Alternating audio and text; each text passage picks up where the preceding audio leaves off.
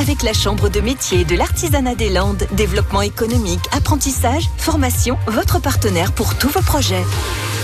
Bonjour, je suis Marilyn Rochelet, dirigeante du laboratoire cosmétique Arécos à Amour. Donc le laboratoire Arécos est un laboratoire sous-traitant de cosmétologie. Nous travaillons pour différentes marques que nous accompagnons du développement marketing de la marque jusqu'au produit fini. Nous proposons donc nos services sur la formulation, la création vraiment du produit en lui-même, sur la réglementation associée à ce produit, sur la fabrication et le conditionnement en produit fini. Ma journée type de travail, elle commence comme euh, beaucoup d'entre nous par une journée familiale où j'amène mes petits euh, à l'école.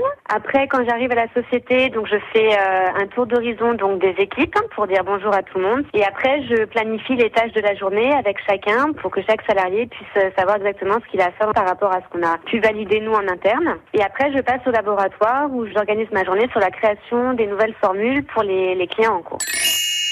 La partie qui me procure le plus de plaisir dans mon activité, c'est vraiment la partie création et innovation, puisqu'on a la chance de travailler avec des matières premières euh, locales, vraiment propres au territoire landais. Et après, la partie la plus intéressante, ça va être de les insérer dans des formules cosmétiques pour avoir des produits qui sortent un petit peu de l'ordinaire et qui vont faire la différence par rapport à d'autres laboratoires qui ont d'autres moyens.